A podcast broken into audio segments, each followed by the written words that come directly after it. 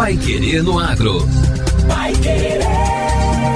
O Jornal do Agronegócio. 91,7. No primeiro semestre de 2022, os produtores de goiaba de Carlópolis, no norte pioneiro do Paraná, enviaram 65 toneladas e 200 quilos da fruta para o mercado externo. O número é 1.142% mais alto que no mesmo período de 2020, quando o volume exportado foi de 5 mil toneladas e 200 quilos. No mercado interno, as vendas cresceram 50% no mesmo período, segundo a Cooperativa Agroindustrial de Carlópolis, a COAC.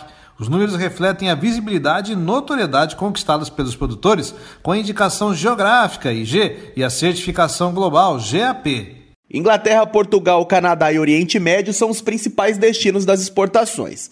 As certificações que exigiram uma série de adequações nas propriedades foram fundamentais para a abertura de novos mercados no Brasil e fora do país. O consultor do Sebrae Paraná, Odemir Capelo, diz que o selo de indicação geográfica ajudou os produtores na organização das propriedades e gestão do processo coletivo, além de trazer visibilidade para goiaba por meio das divulgações e participação em feiras nacionais e internacionais.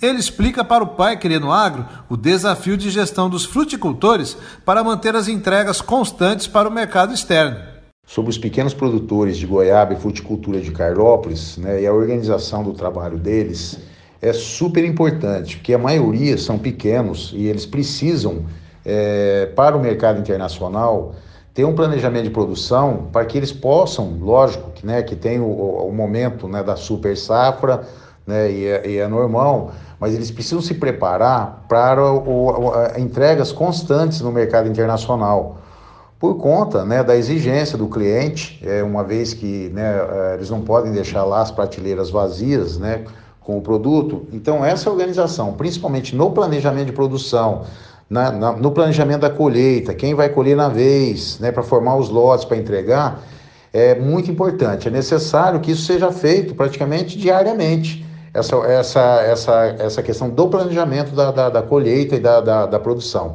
E a goiaba de Carlópolis ela produz o ano inteiro. Então isso facilita você manter o seu mercado, principalmente o mercado internacional, porque no mercado internacional precisa ter essa constância de produto. Odemir também comenta como as certificações são fundamentais para entrar no mercado europeu, um modelo adotado pela Anvisa e que acaba dando segurança para os compradores internacionais. As certificações dentro desse processo são importantes. Por quê? Porque elas que atestam a sanidade do produto lá no, no, no, no exterior, principalmente na Europa com a Global Gap, é, é um modelo que a Anvisa é, adota aqui no Brasil e, e, e, assim, isenta né, esse, esse produto de uma série de problemas, né, como é, um volume muito grande né, de, de agrotóxico, né, produto contaminado. Então, a certificação é, principalmente para a Europa, que é a Global Gap, ela é super importante para que o produtor né, é, possa estar tá, é, colocando o produto na, na, na Europa. O consultor do Sebrae também explica sobre a logística até a chegada aos consumidores europeus e também como a oscilação de preços afeta menos a vida dos produtores de Carlópolis. Esse produto, ele tem uma viagem, vamos dizer, né, rápida, que sai daqui, né, é do aeroporto em 12 horas está na Europa, mais 12 horas está sendo distribuído lá. Então, é, é importante, daí, é lógico, é feita toda uma vistoria lá no aeroporto, se esse produto tiver com algum problema, ele já é barrado na hora ali, e esse produto ou é destruído lá, ou ele volta para o Brasil. Só que esse custo aí é do produtor. Então, por isso que tem que cuidar da questão da certificação. Né? E o mercado internacional ele é, é, é diferente né? É, em relação ao Brasil. Aqui né, o, é, é, o preço sobe e desce de acordo com a oferta e a demanda.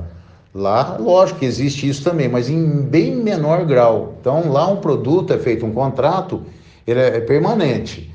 É, o preço, né, ele pode subir um pouquinho, baixar um pouquinho, mas ele é meio permanente. Então, se aqui no Brasil tiver um real o quilo do produto, né? Lá eles vão pagar os 5 ou 6 reais que está no contrato. Mas se aqui tiver 7, 8 reais, eles vão continuar pagando 5, 6. Então essa constância é muito importante que o produtor ele, ele, ele tenha né, é, essa constância para saber lidar com isso aí também. Então veja, é, né, desde a questão da organização associativa, né, que são pequenos produtores, precisam formar lote, a questão da certificação e a questão deles estarem colocando constantemente o produto no cliente lá, é super importante para manter o mercado né, e manter assim a, a possibilidade deles estarem exportando esse produto para a Europa né, ou para outros cantos aí do mundo. Muito orgulho de ver o potencial dos produtores de Carlópolis. E nós esperamos aqui na 91,7 que esse volume de exportações de goiaba continue crescendo safra após safra. Você que nos acompanha aqui no Pai Querendo Agro, claro, continua nos acompanhando. Agora, no Pai Querendo Agro. Destaques finais. Queijo paranaense premiado mantém tradição holandesa. A família Verburg tem uma longa tradição na produção de queijos.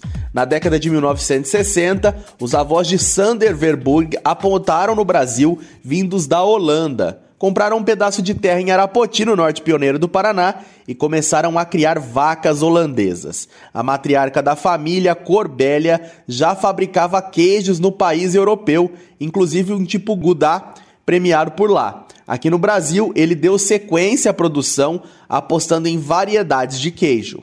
A arte de produzir queijos da família teve reconhecimento no final de junho. Dois queijos artesanais produzidos por Verburg, que tinham sido vencedores em suas respectivas categorias do Prêmio CNA Brasil Artesanal, promovido pela CNA, a Confederação da Agricultura e Pecuária do Brasil, foram os mais bem avaliados. Ficaram em primeiro e em segundo lugares numa etapa extra do concurso, chamada de o Campeão dos Campeões. Para essa etapa extra do prêmio, foram avaliados os queijos que ficaram na primeira e segunda colocações nas três categorias do Prêmio CNA Brasil Artesanal. Ao longo do evento, os convidados participaram de uma degustação sem ter acesso às informações do produto e sem saber quem produziu. Após provar os queijos concorrentes, eles votaram de forma secreta, depositando o voto em uma urna. O vencedor foi o queijo de Corbélia maturado, produzido por Verburg. O queijo Cornélia condimentado, também do queijeiro paranaense, ficou em segundo lugar. Segundo a família, o queijo é tipo Gouda, produzido com leite cru, o que dá um sabor bem autêntico ao produto. O segredo do queijo também está na etapa anterior: o leite, a alimentação das vacas, o tratamento dado a elas, diz Verburg. O nosso condimentado leva feno grego, que é um condimento que conhecemos na Holanda. Dá o sabor de nozes ao queijo, explica ele, que viajou a Brasília acompanhado da mãe, Gesina Wilhelmina, que o ensinou a fabricar queijos. Como premiação, Verburg e Dona Gesina ganharam uma desnatadeira de 6 mil reais em cada categoria, além de um curso do Sebrae, o Empretec.